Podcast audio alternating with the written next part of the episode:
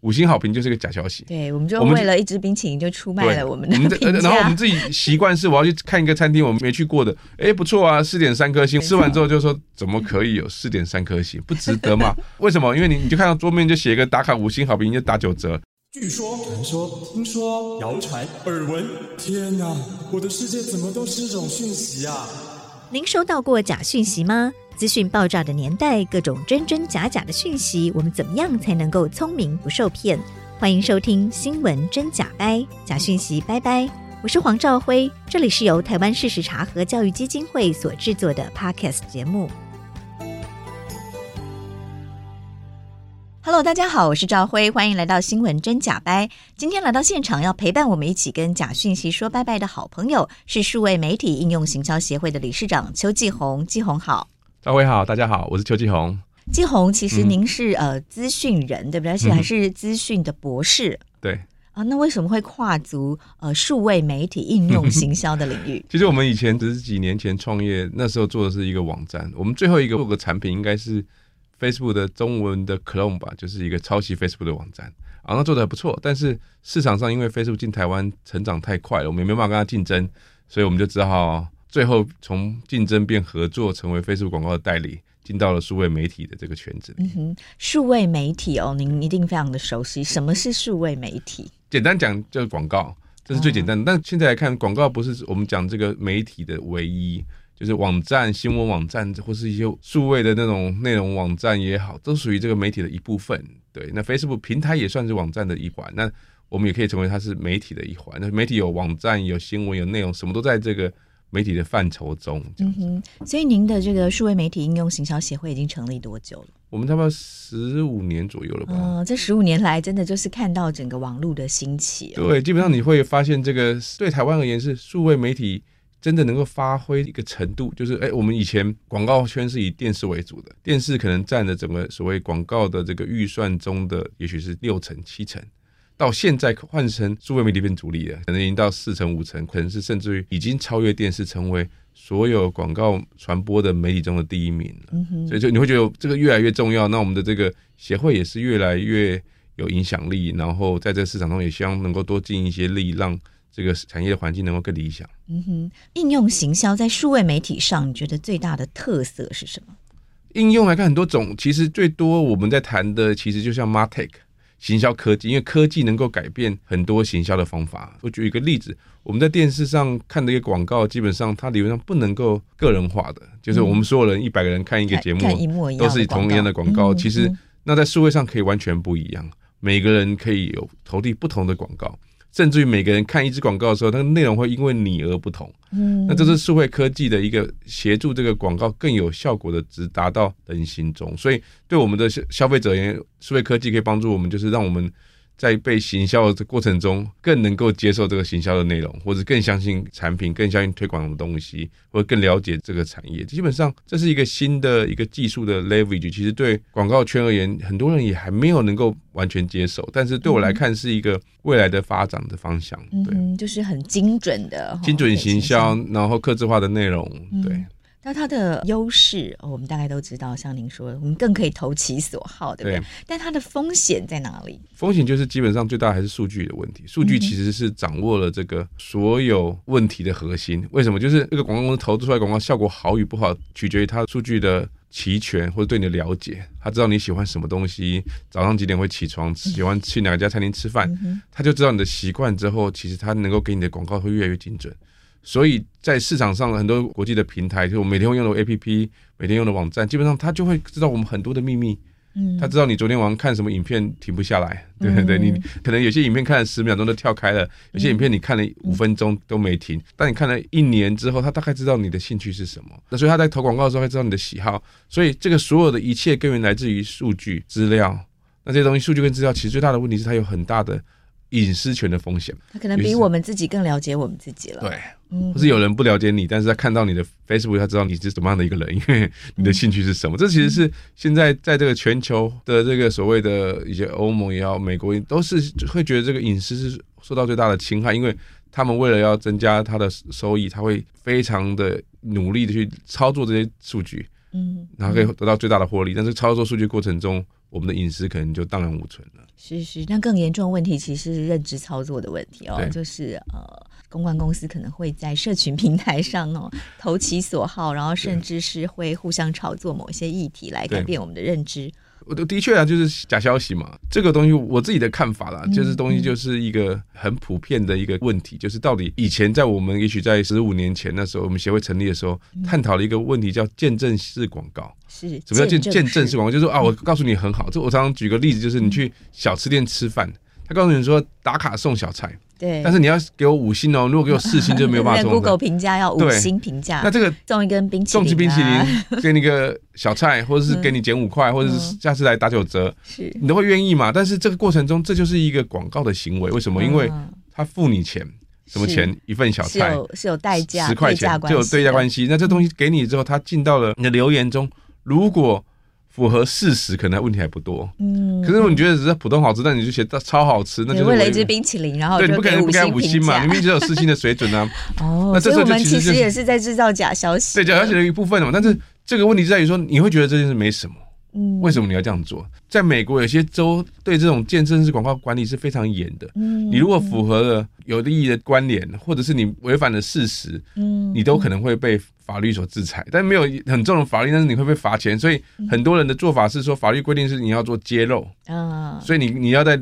五星好评的时候说，我这是这超好棒，然后因 因此我领了一支冰淇淋这样子的，否则你就可能就违法的边缘灰色地带了。但是呃，我觉得会到后来变成是一个选择，就是消费者你会觉得说啊，假消息很很讨厌，嗯，可是你会不知不觉你其实被行销的技巧被操作去做假消息。五星好评就是个假消息，对，我们就为了一支冰淇淋就出卖了我们的。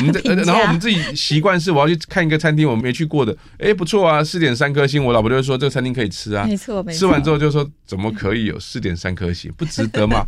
为什么？因为你你就看到桌面就写一个打卡五星好评就打九折，你就知道原来就是这个原因嘛。是，但是你没有进去前，你不知道他那个是会影响你的假消息啊。这个例子就提醒大家而言是。假消息是存在你我之中的，你这是假消息的知道来源啊。你明明不好吃啊，可是打九折谁不要？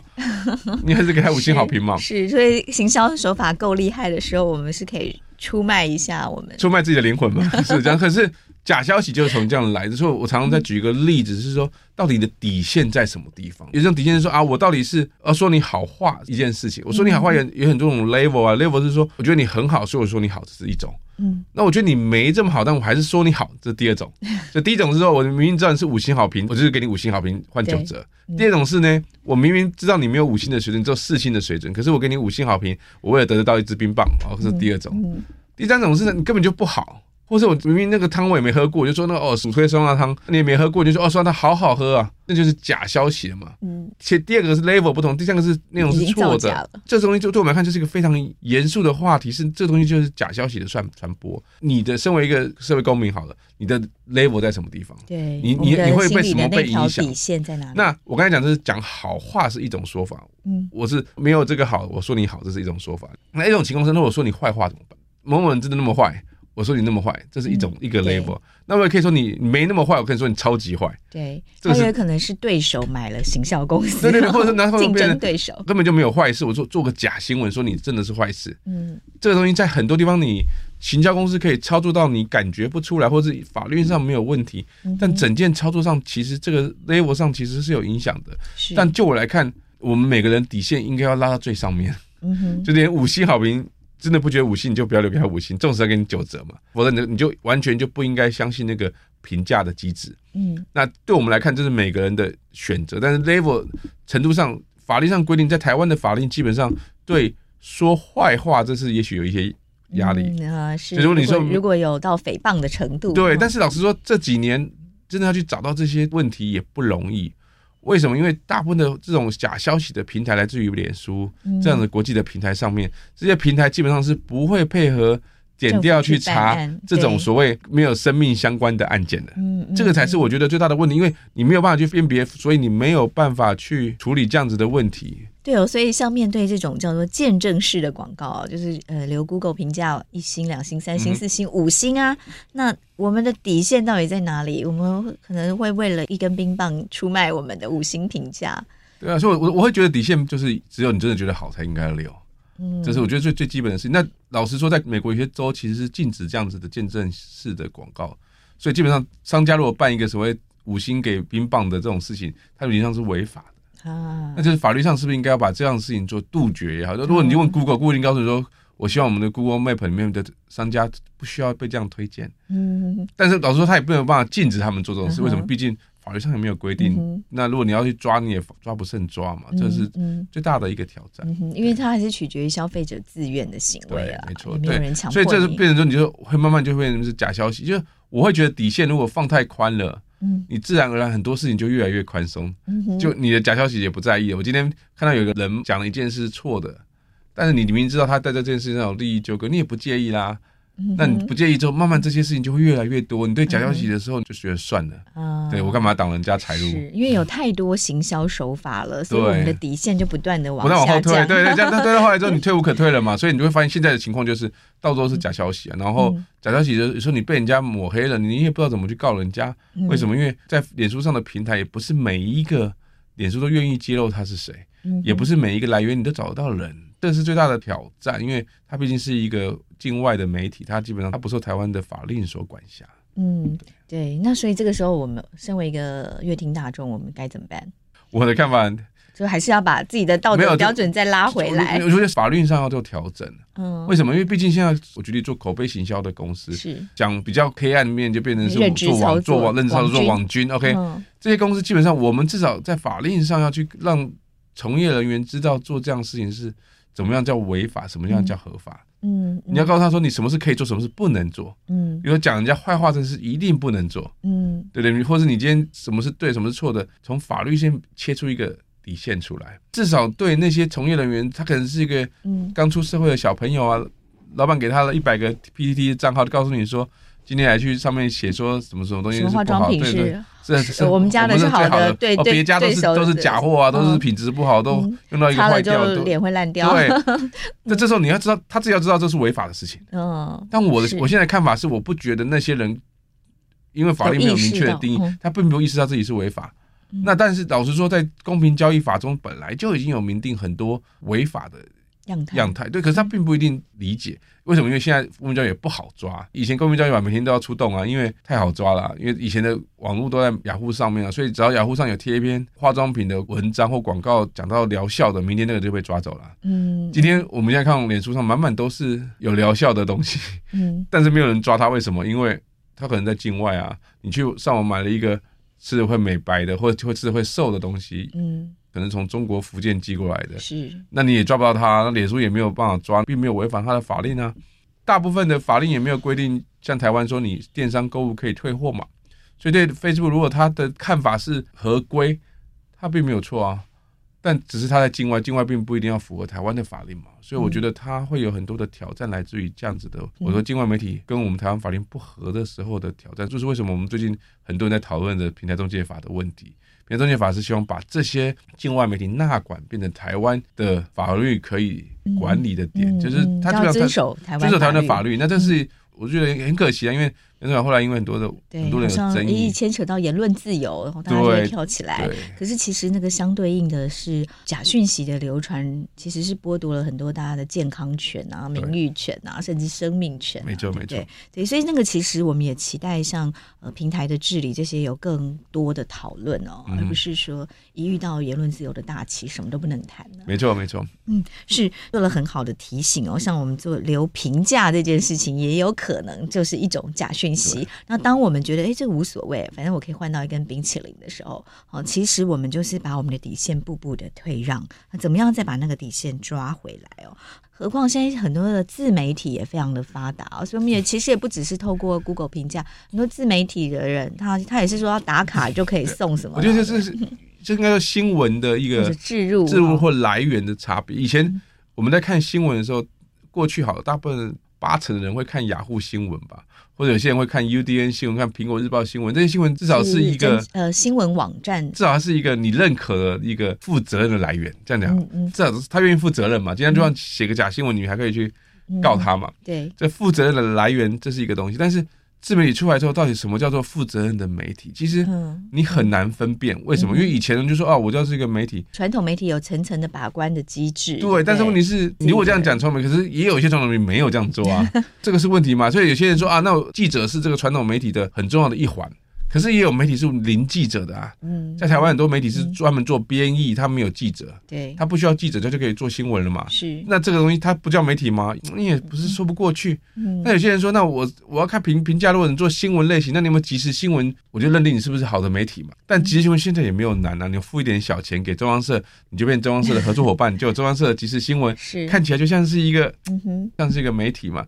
所以有很多的，我们以前在认定一个标准媒体的一个 criteria，现在来看似乎找不到一个标准标准，因为你不能认定说，例如说以前是传统媒体数位转型，所以你以前是传统媒体，所以我认定你是数位媒体。对，因为传统媒体啊，比如说你要真的要有一本杂志，你真的要有一个电视台，你真的要印出一份报纸哦，我们知道你是新闻媒体。对。可是现在网络兴盛，网络科技之后，你要架设一个新闻网站。太容易了，要看起来好看，像真的，其实我觉得没有很难。就像苹果日报下档之后换了一篇新闻网，其实它也是一个全部的所谓的全数位的新媒体。对，它有完整的记者，有完整的采访的是的标准。可是老实说，你看到它的时候，它跟一般外面的。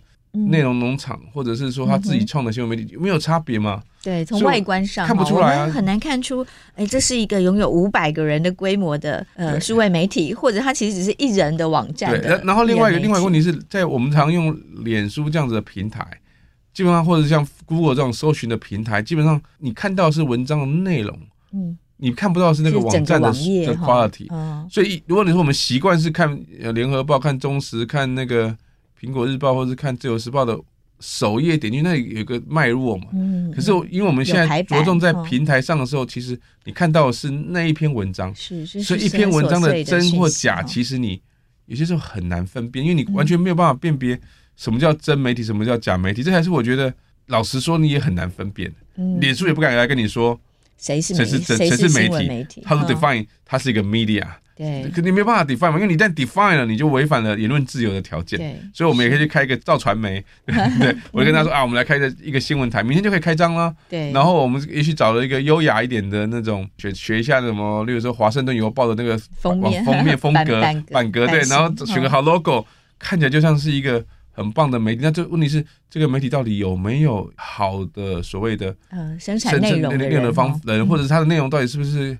好的，或它其实是一个集结内容，还是它的内容搞不好是 copy 别人的，你也不知道嘛。是，所以这到后来你就衍生到我们前阵子的争议，就是内容农场的争议。是，其实，在五六年前以前，我们遇到最大的问题是内容农场。嗯，就它看起来很像一个新闻网站哈。他做了什么事？他其实是专门对主题式的内容做网站。就是老实说，台湾这应该是一个阅听众的一个问题。你讲新闻哦。看的人没那么多。你如果今天讲健康啦，讲运动啦，讲消费，讲餐厅，讲美食，看的人更多。对，所以他们就是针对那些一般消费者喜欢看的内容，做了一些内容农场。嗯，它的目的很简单，就是其实你看了就有流量。嗯，但它的成本可能是别人的一百分之一。嗯，别人要记者，他不需要记者。嗯，他只要从网络抓抓资料，他可能版权都有问题。为什么？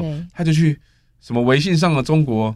去把他的文章，把它变成什么？中国的文章变成、嗯、简体变繁体而已，你就看你也看不出来他哪里啊？那中国的被侵权的网站也不会来告你啊，反正大家 copy 来 copy 去，其实看起来哇，内容就很丰富啊！一下讲这个影视红星的秘辛啊，一下讲这个谁的东西，其实那个内容是我们以前来看最大的挑战。为什么？因为它的流量可能好的内容厂，它可能跟联合报差不多的流量。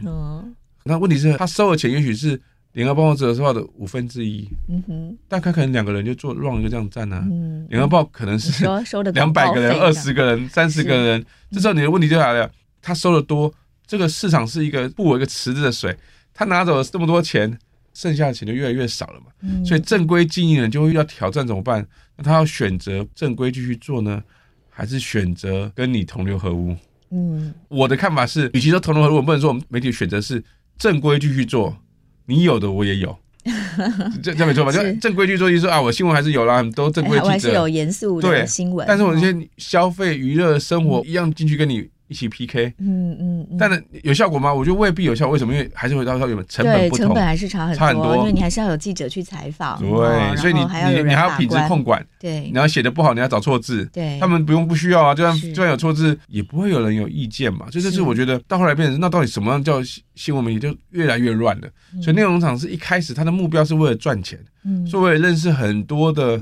人是经营内容农场，他一个月可以赚四五百万呢，嗯，两三个人而已啊，他其实很开心啊。可是他可能他人可能隐藏在海外，他你也看不到他，嗯，然后到后来公司起来之后，慢慢的在请人，做一些看起来像高大上的东西。但是他一开始就是从内容农场出来的。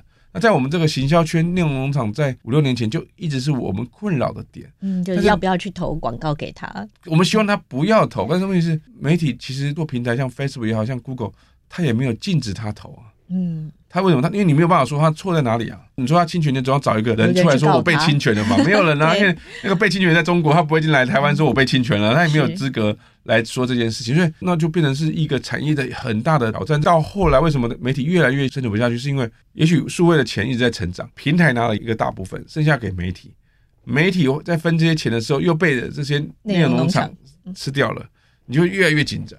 会受不了这个话题，到后来为什么开始变成是一个重要的议题？是内容厂的目标不单纯只是为了赚钱了，他收了带风向的钱，他收了政治的钱，他收了国安的钱，他会影响你，影响乐听人的想法。明明是错，他把你变成是对的，嗯，然后告诉给你假消息，讯战的一环，对，发现那就更好赚钱了，因为比原本赚广告钱更好赚的时候，他又变成另外一个方向走了。那这时候往那边走的时候，其实就开始变成国安问题了。我觉得我们以数位行销媒体圈。比较早看到这个问题，是因为他抢了广告的预算。嗯，现在变成是国安问题，是因为他开始影响我们的认知、判断、认知。对，那这是另外的点。但太难了，因为数位媒体其实太简单了，就是要要 成立一个媒体，老师可以明天去开一家造传媒，就是可能很快就可能会有三万、五万、十万的那个粉丝追踪啊，然后开始写文章啊，然后你要写越偏激越好。对，为什么？因为一般的媒体会有自律，他不应该，他不能够写。偏激的言论，因为偏激言论基本上会有损媒体形象嘛。对。但对你非正规的数位的媒体，好，他不需要在乎新闻专业，他就随便就是讲越偏激、越刺激、越多人看。我常常举这种东西，就是把撕裂人民当做你的获利来源嘛。对。对，为什么？因为越偏激，越越敢讲。有些时候，你你不能很多事是不能讲的。例如说，我觉得你没那么帅啊，都你不能写篇文章说他其实是恶心、恶男啊，然后把人家平常在那个吃饭的时候照片把它照出来，丑照片弄出来。这也不是一个对的事情，但是我觉得现在问题是越这样子越多人看，嗯，然后正规的媒体也有些时候也会走到那边去，因为他觉得这样子他有流量，可以刺激流量。就这这其实是一个我觉得很多的问题。就我常常遇到一些传统的媒体，我就问他为什么怎么去报道这么多这样子的新闻？他说他没有办法，并不是记者选择报道这样子的新闻，而是乐听大众选择看这样子的新闻，嗯，所以他就写很多啦。然后标题就是一个写了一些我们叫做引导式骗你点击的的标题嘛，不点不知道内容嘛。那这东西如果是在新闻专业考试中写这种标题，也会被老师打零分嘛，对不对？可是问题是不是啊？他们现在要的是因为他需要点击嘛，需要你看嘛。所以在脸书上，如果你标题不够吸引人，嗯，他是不会想要点进去。那么没有点击就没有流量，没有流量就没有收入了。嗯，然后新闻台记者不会因为做专题做的很棒而给你钱。他会根据流量的多寡给你钱，这时候这些莫名其妙的内容就会变得越来越多，占领我们的视线的范围。那一旦他们做坏事的时候，影响我们这整个台湾的这个公民社会。嗯、是季红讲到，确实是现在网络媒体上非常严重的问题哦。嗯、那怎么办呢？我们接下来讨论一下。嗯，最大的挑战是广告收入太低了。嗯，为什么广告收入在台湾本来数位广告如果全球可以分三种不同的价位，好，台湾永远是在那个第三级最便宜的国家的列表中，所以价很便宜，所以你收不到钱。一样的一个 page view 跟台湾跟美国收到钱不一样，所以你基本上这是第一个挑战。第二个挑战是，那这时候内容阅听众是来自于像 Facebook 这种平台，Facebook 的演算法很简单，它就是让你看越多，停留越久越好。所以它不会给你看一个你不喜欢看的东西。大家喜欢看的东西，其实我们都说不出来。我们常常开玩笑说，在台面上都说我们说很多新三色不好看，不能有新三色新闻。台面下的脸书上还是点这个新三色新闻。嗯。然后这些媒体还是往这边冲，平台往这边走，这造成这这个其实好文章花时间做的内容没有人看，那营运成本其实越来越高。你要越标准的营运，你要编辑总编辑啊，那成本也好高。那最重要的问题还是。我们的对手就像内容农场中短小精干，对，两个人、三个人就开始跑了。嗯哼，对，然后那怎么办？其实大部分台湾现在的困境就是所有的媒体是没有办法靠单纯做媒体获利，嗯所以所有的媒体大部分都做办活动、嗯接专案、政府专案，但那这些东西收入让他可以嗯勉强生存。嗯对，那以前有人做会员制嘛？嗯会员制最认真的是应该是苹果日报黎智英做过会员制，对嗯订阅制，那会员制一做了之后就死了啊，对，然后他流浪自己就垮台了，其实也做不到对。手就很开心，看现在大家大家赚到钱了嘛？对嗯，困难是啊，我们做不到，赚不到钱，大家很紧张。这个怎么解决这个问题，其实是最大的问题。所以我来看的话，第一件事情是平台或广告的收益好与不好，我刚才有提到是来自于数据的好与不好，但是数据的基本上应该需要是交换。比如说啊，嗯我是一个媒体 A，我有一百万的读者，嗯，然后赵老师有一个媒体 B，他有一百万的读者。那这一百万读者的资讯，我要来投广告的时候，我资讯不足。那我如果我们两家媒体换的时候，我就两百个人的资讯了。也许赵老师的媒体是比较多娱乐类的，好，我这边比较多的是美食类的。那我们的兴趣就在这个 build up 中会更多一个轮廓，消费的轮廓会出来。这时候我投广告的成效会好，会精准。但是如果我没有这样的数据的时候，我不行。那现在问题是因为所有的人媒体间不交流，媒体间基本上不合作，你变成那个拥有最好的数据是 Google，拥有最好的数据是 Facebook，所以他掌握定价权，告诉你的你收的分润就分这些，你也没有话说。为什么？因为反正你就只能分那些钱，你要么就来分，不要就拉倒。所以你没有一个八个亿的 power 的时候，你就遇到很大的困难。所以这基本上数据交换是我认为敞开心胸，让优质的媒体可以互相交流、做交换数据，一起共享这些会员，是解决现在问题的最大一步。否则你没有办法跟他们 PK 啊。我们自己的公司，我们有很多会员做广告相关的 solution，你要做成效的时候，你要跟脸书竞争，你竞争不了它，因为它的数据是最强的。嗯，所以如果你去看欧盟，欧盟是最认真攻击这些美国的平台嘛，那基本上欧盟就会说啊，这个数据不能用，那个数据不能用，为什么？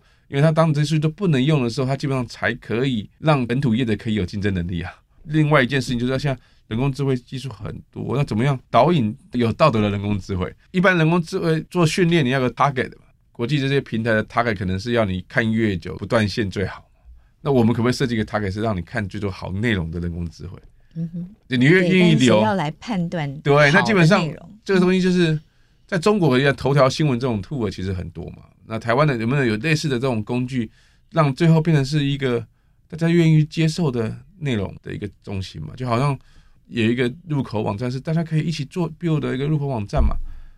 然后呢，大家一起看新闻。我今天看了一个媒体中有一个新闻报道写得很好，我马上他就推荐我第二个媒体讲的的角度，第三个媒体讲的角度。大家看完之后，大家觉得很棒啊。那这种平台可不可以做？可以做，可是问题是大家不愿意合作嘛？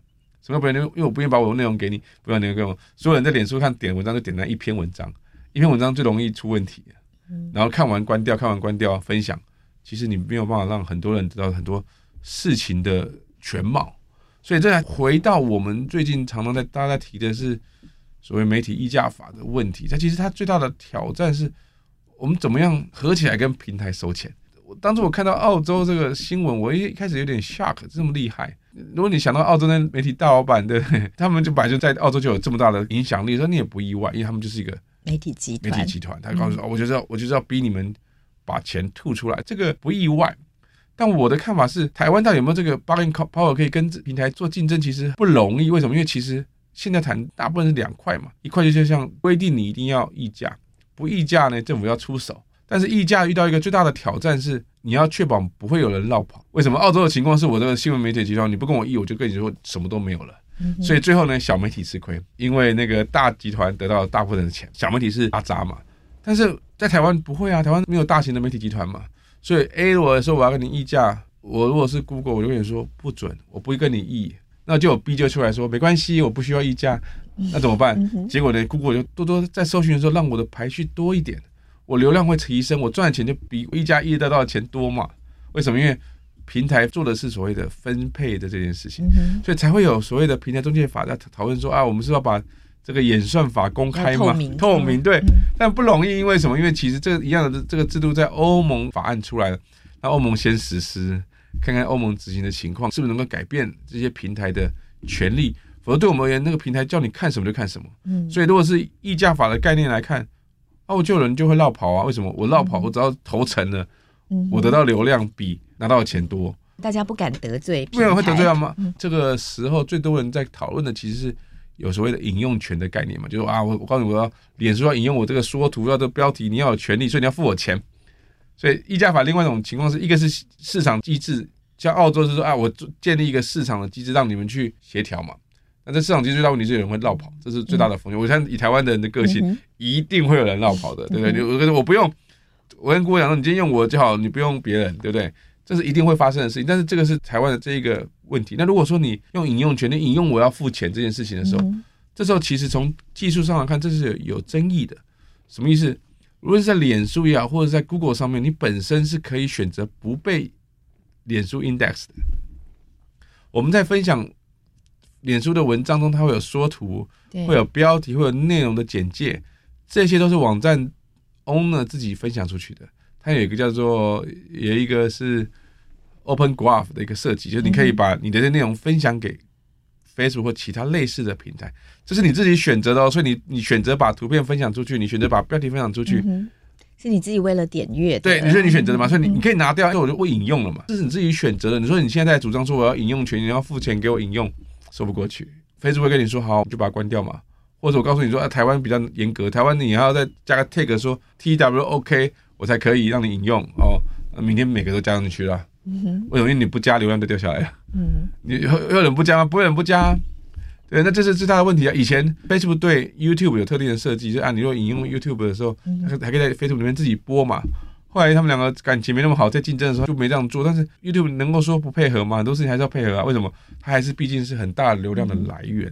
如果自己做经营网站，你会发现搜寻跟脸书可能占了你七成到八成的来源。对，任何一个人跟他 say no，你明天流量就掉下来。对。这就是因为平台太强势了，对，相对的媒体是弱势的，你完全没有办法竞争，然后你也没有 bargaining power，然后单纯用议价的角度来看，我觉得很难很难走到这一块了。因为有些人说啊，平台业者都要捐笔钱啊，但我常常提醒大家是，所谓捐一笔钱，绝对不是捐个几千万这一笔钱，以这个新闻的这个获利的，你你看你你要捐个五十亿这种钱才叫做叫一笔钱。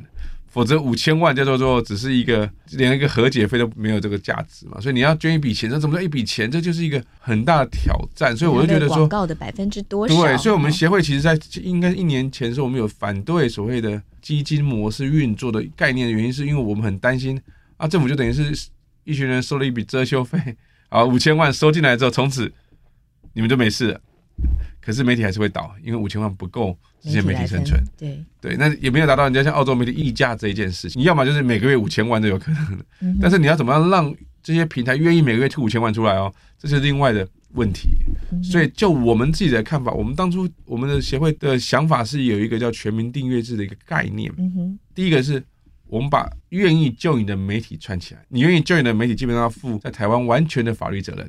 比如说，你如果抄袭别人，政府就会罚你很重，对不对？或者你如果品质不好，我要要你要你下来。如果你内容是假新闻的，我要要给你一个很重的罚则。那这个东西就是一个所谓的联盟，是 local 的媒体的联盟。接下来呢，我们要做的事情是，我们找财源给他。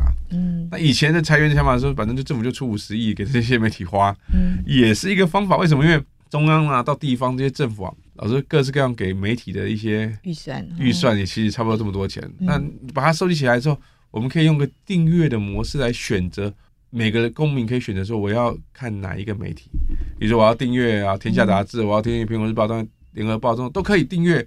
你订选择订阅之后，那个那个钱会给那个媒体，媒体也许一年可能是六百块或者七百块。我如果是喜欢汽车的或者游戏的展览，我也可以选择巴哈姆特啊。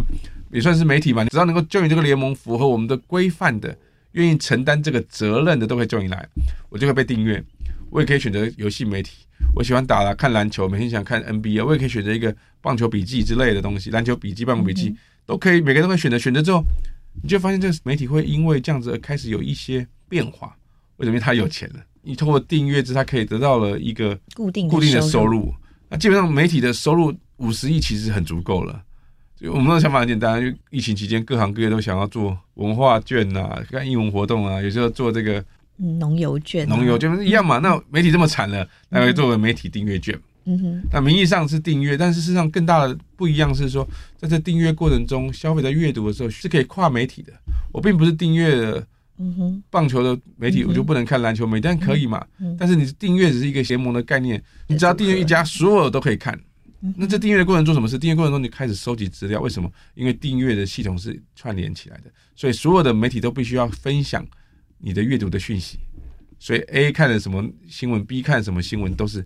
在这个平台中是是跨平台，是必须共享的这个联盟的一个概念嘛。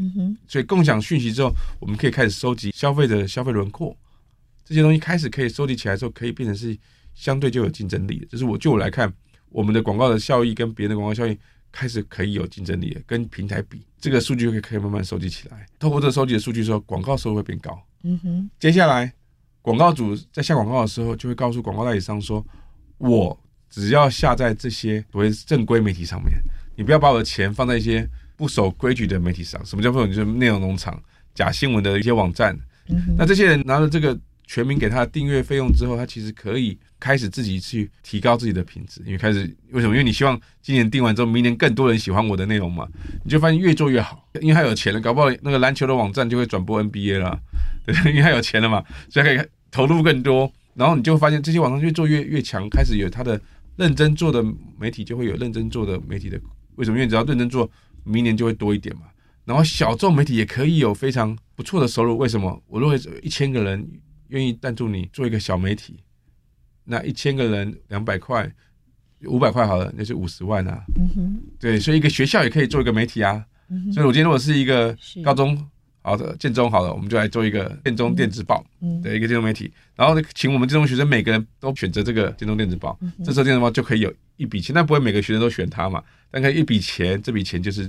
来 fulfill 这个建中报的这个需求，嗯哼，对他很好啊，那就是一个媒体的资源。好，所以你的意思是说，你们想要创建一个媒体平台，呃，然后让呃经过这个联盟认证，让新闻媒体可以组成联盟。我我的看法，联盟是一个虚拟的说法，对，但最理想是用法规去制定这个东西。所以现在媒体是没有责任的。我举例子，我去 copy 一个，假设天下的这一篇文章很棒，我把它 copy 下来贴在我的网站上面，接下来告我，到判决之后。可能罚罚不到一万块，比天下的律师费还便宜。copy 来 copy 去，那都很难防嘛。所以这个法律很多的责任要定好。你只要传播假消息，我要给你很大的责任。你有负责人，你有总编辑，总编辑有连带的责任。如果一直错到一定程度的时候，你的预算那个补助会拿走，然后不配合补助拿走，你会受受害。那个钱对他有 impact 的时候，他就开始会乖。他知道说我怎么样要符合这个法律的规则，但。这样的做法是为什么？我这样用订阅的模式，是我们也不希望说让他创造出一个完全竞争市场，而不是来分配，比如说啊，赵辉老师来分配说谁是好媒体，谁是坏媒体。嗯，这每个人都有自己的 bias，就是比如说我我可能会觉得说我喜欢看棒球，我不喜欢看篮球啊，棒球也多多领一点，对不对？我不我不喜欢我不喜欢看时尚的，我就觉得时尚的东西没有价值。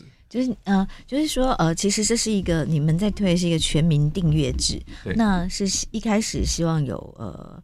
经过认可的媒体加入这样的联盟，对，然后呢，呃，跟政府啊或者是平台拿一些费用，对，这是这是我们的每年一个固定的费用，然后分配不是由所谓的学者、专家、公正人士分配，而是由每一位公民大众自己的来决定我要订阅哪些频道。对，然后在选择过程中，对我们也是一个很好的讯息啊，因为可以知道说大家的消费习惯是什么。所以如果说我今天是一个很大的媒体集团，我发现怎么今年有五 percent 的人都去订阅了那个篮球报纸啊，我知道那我就好，我就要投资，我五千万我还做个篮球报纸，我明年就会回本了。是，为什么？因为可以做到最好的篮球报纸。对。那在在在这样的平台上，呃，你觉得呃小众媒体也是有也是有机会的啊？因为什么？因为比如说文化新闻现在在一般的新闻里面已经越来越少了。所以说，例如说，好像两厅院好了，他可以办一个两厅院的一个。媒体媒体专门介绍这些台湾的英文活动，嗯，那两厅院一定有那个一两千人是专门喜欢参加这个两厅院活动，他就把这钱捐进去，他就有一个预算做这样子的事情了。他可能有个系统的串接登录，但他并没有限制任何人参加这个媒体集团。我今天想开大河马传媒，我也可以去加入这个集团，但是关键是你要收到够多的人，就一样嘛，最低门槛不到五个、一百个、两百个量、五百个量、一千个量，我是不会给你钱的。但达到门槛之后，就开始就就你这个门槛。那这个东西是我们当初来看的时候，这是最好的一个想法。但是最大的挑战是钱从哪里来？对。那这时候其实最近开始有一些说法，其实从数位广告税中得到这个东西。因为这个数位广告税的概念应该是从美国的马里兰州开始的，马里兰州有开始，它有课征数位广告税。那这是给我们这个一个一个想法是，那既然美国马里兰州可以做，那台湾也可以做。嗯哼，我们可以靠收数位广告税来得到一笔不错的钱。比如说好，我就跟你说，所有的数位广告的十 percent 要来做数位广告税，那这十 percent 的钱呢，我来这个投资回这个媒体。但看起来数位广告税很正常，因为国家可以通过这个公平的税制对产业中征税嘛。但是这征税一征完之后，也许是平台业者或者是一些境外的媒体会吃亏嘛。但没有关系，那是你的选择嘛。那你平台业者吃亏了，政府拿钱拿回来是补助媒体，我也没有把它收走嘛。那这个东西过程中就会促进一些流动，就保障这些媒体。但是因为通过订阅制的时候，本本土媒体的一些保障。对，但订阅制的概念，我不会让你是特定的对象嘛？为什么？因为如果你用我收了钱之后，政府再来发预算呢？政府关系好的人，但其实也不是担心政府关系好，而是这些人就不会积极的在内容上，在媒体经营上认真。嗯哼，因为他认为他只要经营好那个关系，是，而且重重点是呃，分配的人他就会拥有权利啊，所以这绝对是不能用政府来。对，所以如果大家订阅的时候就变成好坏嘛，那好坏在消费者眼中看得一清二楚。嗯哼，对，但他他仍然会不会有可能就是会复制这个商业逻辑，说会有一些比较 sensational 的内容会吸引大家去订阅？有可能，但是我觉得你只能定位一个，他会觉得我不要定位乱七八糟的东西。嗯哼，你一定觉得说，他问你说你订阅什么，我订阅什么，你不会去订一个没听过的一个媒体呢，或者那个是新三社的媒体啊，对不对？但是纵使你要放新三社也可以啊，你也我可以进一个大河马新三社大全啊，对不对？但是纵使是这样，那我所有的内容还是要符合政府的法律嘛？法规有一个很严格的规定，我一旦写了假新闻，我我可能一个月前就被扣掉了，对不对？或者有人告我告成了。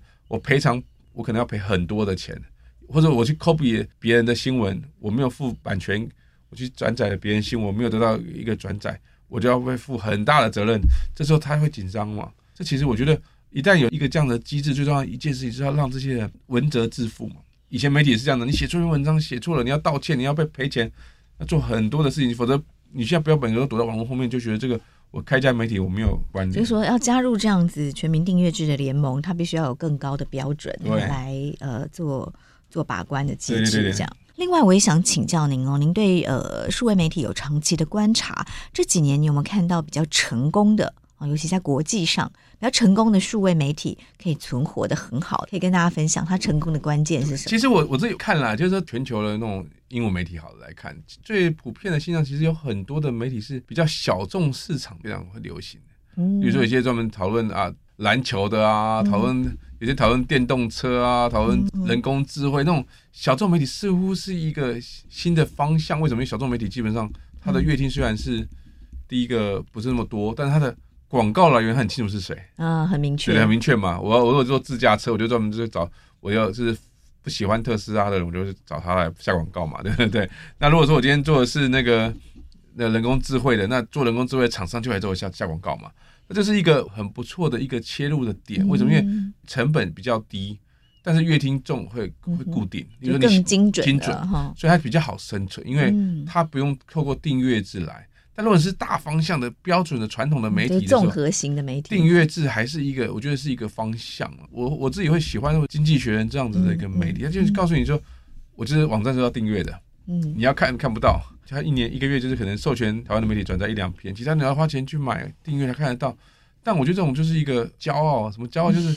我告诉你，我就是要钱，你要来看。它就是有独特的内容，别的地方看不到。那我的问题就是，那我们的台湾的媒体可不可以做到这个，让你掏出钱的这个骄傲嘛？嗯、就是像我们台湾媒体常常看说啊，这个新闻看得很棒，点进去之后啊，要我加入会员，要收钱，就把它关掉了算。了对，可是问题是，你看像经济学人呢，是他不但会要跟你收钱，而且每一周出刊之后，很多 podcast 还还介绍说啊，今天这一期讲什么，那下一期有什么好的内容，讲完之后叫大家回去看。这什么意思？表示那个内容是真的是有价值，而且是能够影响这个市场。但他毕竟也投入非常多钱。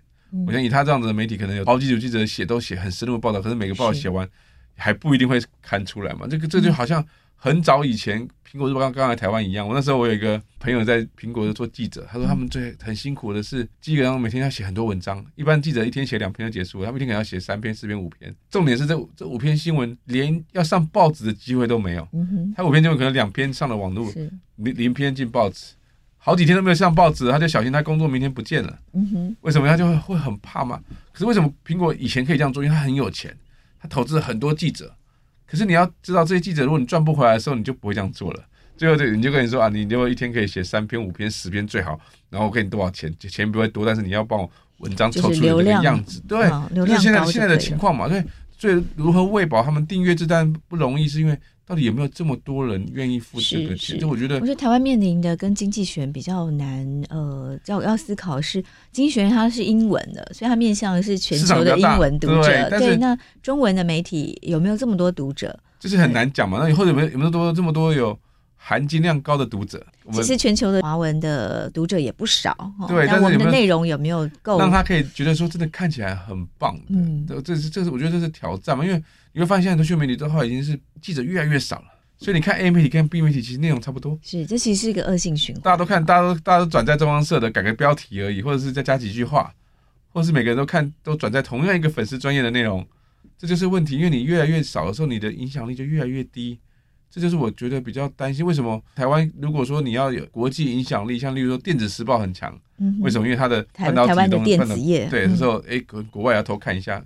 相关产业来看这个内容，那台湾其他没有办法有这样子影响力。那一样政治型的新闻，有谁敢说有这个影响力？我觉得也现在也没有了。以前我记得选举期间啊，每天都要去看什么，就是看那个一周刊头版，另外已经牵动着两到三趴的投票的，嗯、对不对？是。以前都很紧张啊，投票前一天的那个礼拜四的那一周刊到底出什么新闻？哦，那就是这种影响力嘛。是。可是所以大家会愿意花钱。现在似乎过了这么多年之后。大家对新闻媒体这样子所谓的杂乱也好，嗯、或者媒体自己，因为现在的讯息太多，媒体也太多，然后媒然后媒体太多，然后讯息也没有办法维持一个品质之后，你你就觉得为什么我要花钱？嗯、你连去买一一本杂志都觉得不划算，对，不划算啊！嗯、所以这才是最大的挑战。然后你的内容又不是这么大众，市场没那么大的时候，你其实拿不到这么好的生意。嗯、这我是我觉得最大的困境。嗯哼，对，所以您刚刚有提到小众更精准的。呃，报道内容可能是一个解方。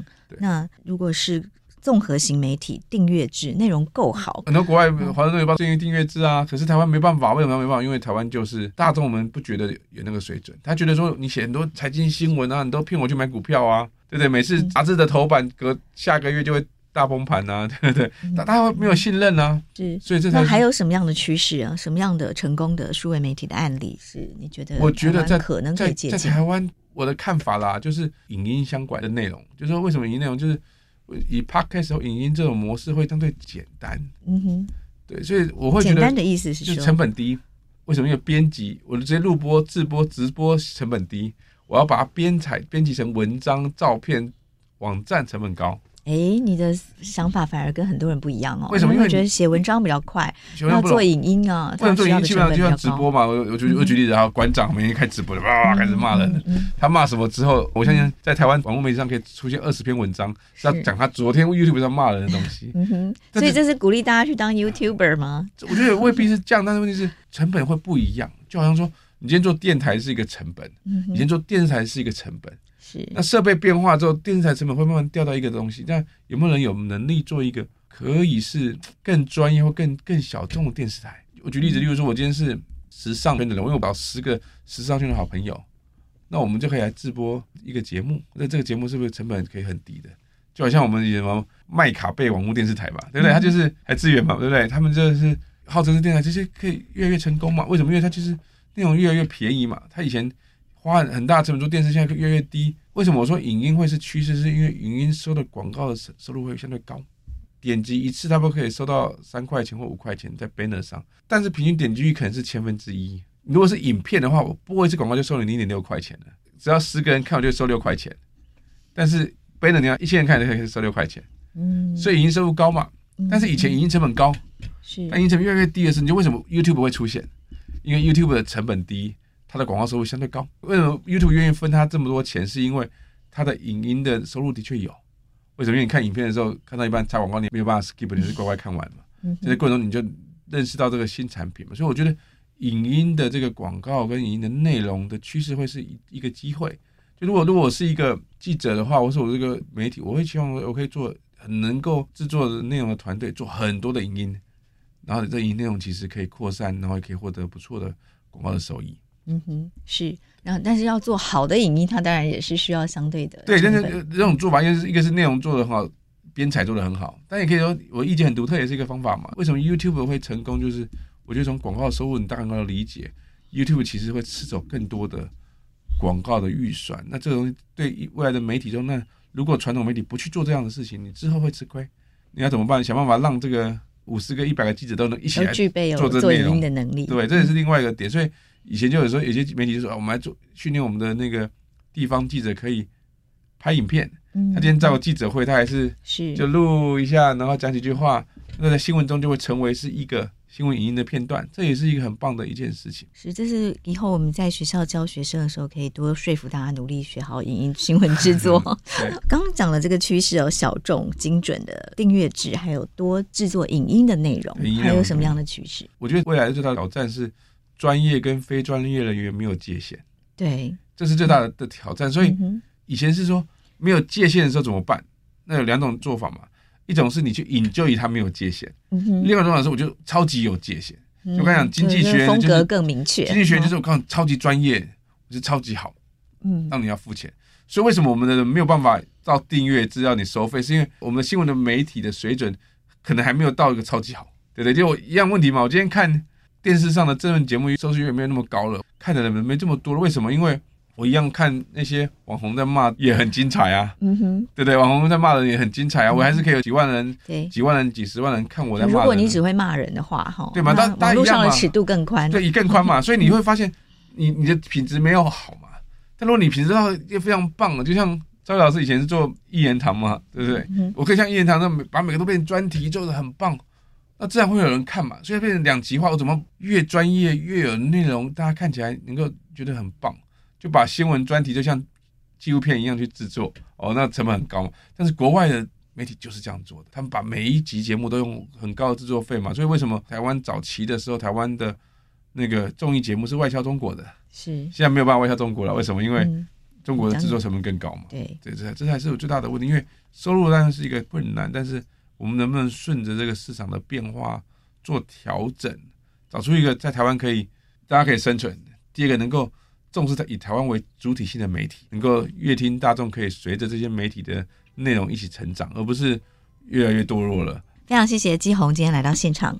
对，谢谢大家，谢谢赵伟老师。谢谢收听《新闻真假掰》，这里是由台湾事实查核教育基金会所制作的 Podcast 节目。我们将陆续邀请各行各业的朋友来畅谈媒体议题，陪您一起增强对假讯息的抵抗力，让我们都能和假讯息说拜拜。欢迎您订阅留言，告诉我们您的意见和观点。如果您喜欢这个节目，别忘了给五星好评，也帮我们多多分享哦。